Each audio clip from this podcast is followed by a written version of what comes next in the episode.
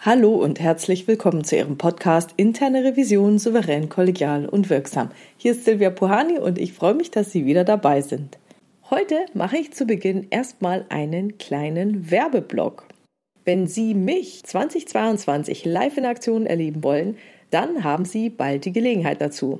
In 2022 startet nämlich ein neuer Durchgang des Studiengangs Certified Audit Professional an der Frankfurt School of Finance and Management.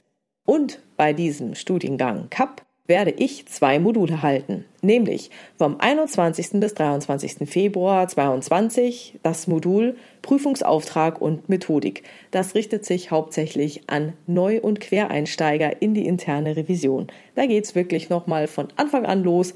Was ist interne Revision? Was bedeutet Prüfen überhaupt? Und wie gehe ich an so eine Prüfung ran? Das Ganze orientiert sich sehr stark an meinem Buch. Dann halte ich zwischen dem 5. und dem 7. September 2022 das letzte Modul dieses Studiengangs Revision und Kommunikation. Und da kommen die ganzen kommunikativen Aspekte aus meinem Buch nochmal vor.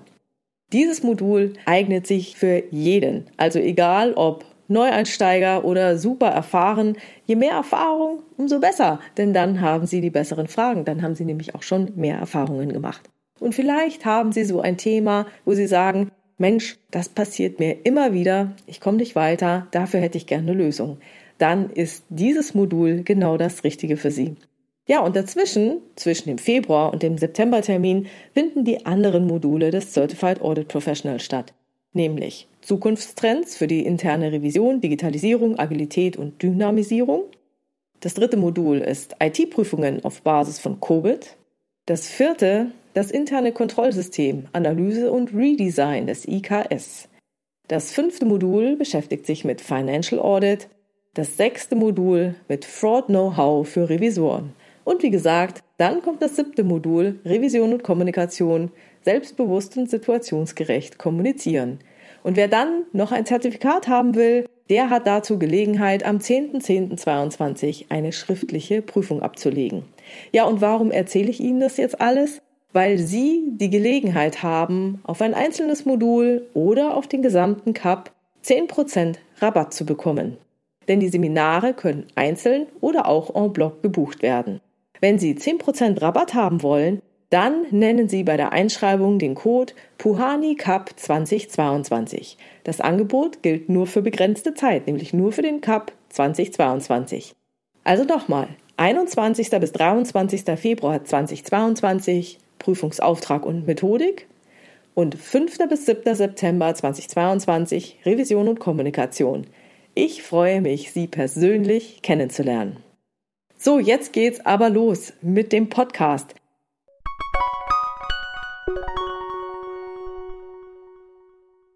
Heute geht es um das Angebot des Revisionspartners, Termine zu organisieren.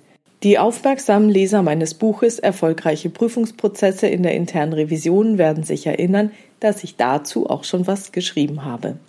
Heute kommen ein paar Ergänzungen dazu. Eine dieser Ergänzungen betrifft Online-Meetings. Wer das Original nochmal im Buch nachlesen will, findet das Beispiel auf Seite 87. Worum geht es? Eigentlich klingt es ja nach einem sehr harmlosen Vorschlag des Revisionspartners, wenn er sagt, ich muss das intern noch klären, welche meiner Mitarbeiter an dem Prüfungsgespräch teilnehmen werden. Nachdem ich das getan habe, stellt meine Sekretärin gerne einen Termin ein. Ja, so harmlos ist das Ganze nicht.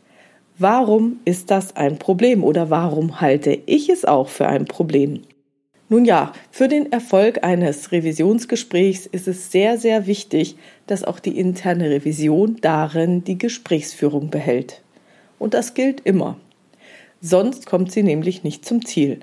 Das liegt daran, dass nach allgemeinen Konventionen derjenige oder auch diejenige die Gesprächsführung und auch die Rolle des Moderators übernimmt, der einlädt bzw. die Einladung für die elektronischen Kalender sendet.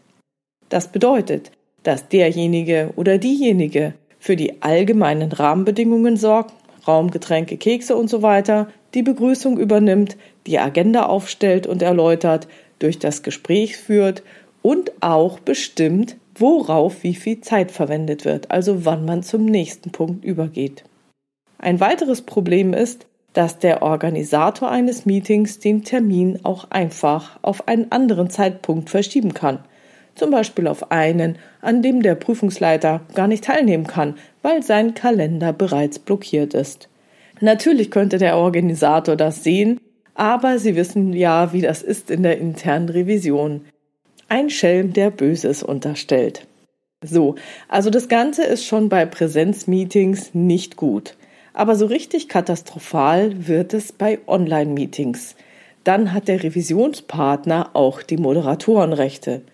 Er entscheidet dann, wer das Meeting überhaupt betreten darf. Er kann Teilnehmer entfernen. Er entscheidet auch darüber, wer was sagen darf. Er kontrolliert ja auch die Stummschaltung. Was er auch noch tun kann, die Entscheidung, wer den Bildschirm teilen darf. Und er kann das Meeting mit einem Klick, wann er will, für alle Teilnehmer beenden. Und aus diesem Grund sollten Sie noch so freundlich klingende Angebote grundsätzlich nicht annehmen. Natürlich können Sie Ausnahmen machen für langjährige Kollegen, die Sie bereits sehr, sehr gut kennen und bei denen Sie sich sicher sind, dass diejenigen es nicht ausnutzen werden und sich immer, immer fair verhalten. Dann seien Sie sich jedoch der Risiken bewusst, die es in sich trägt.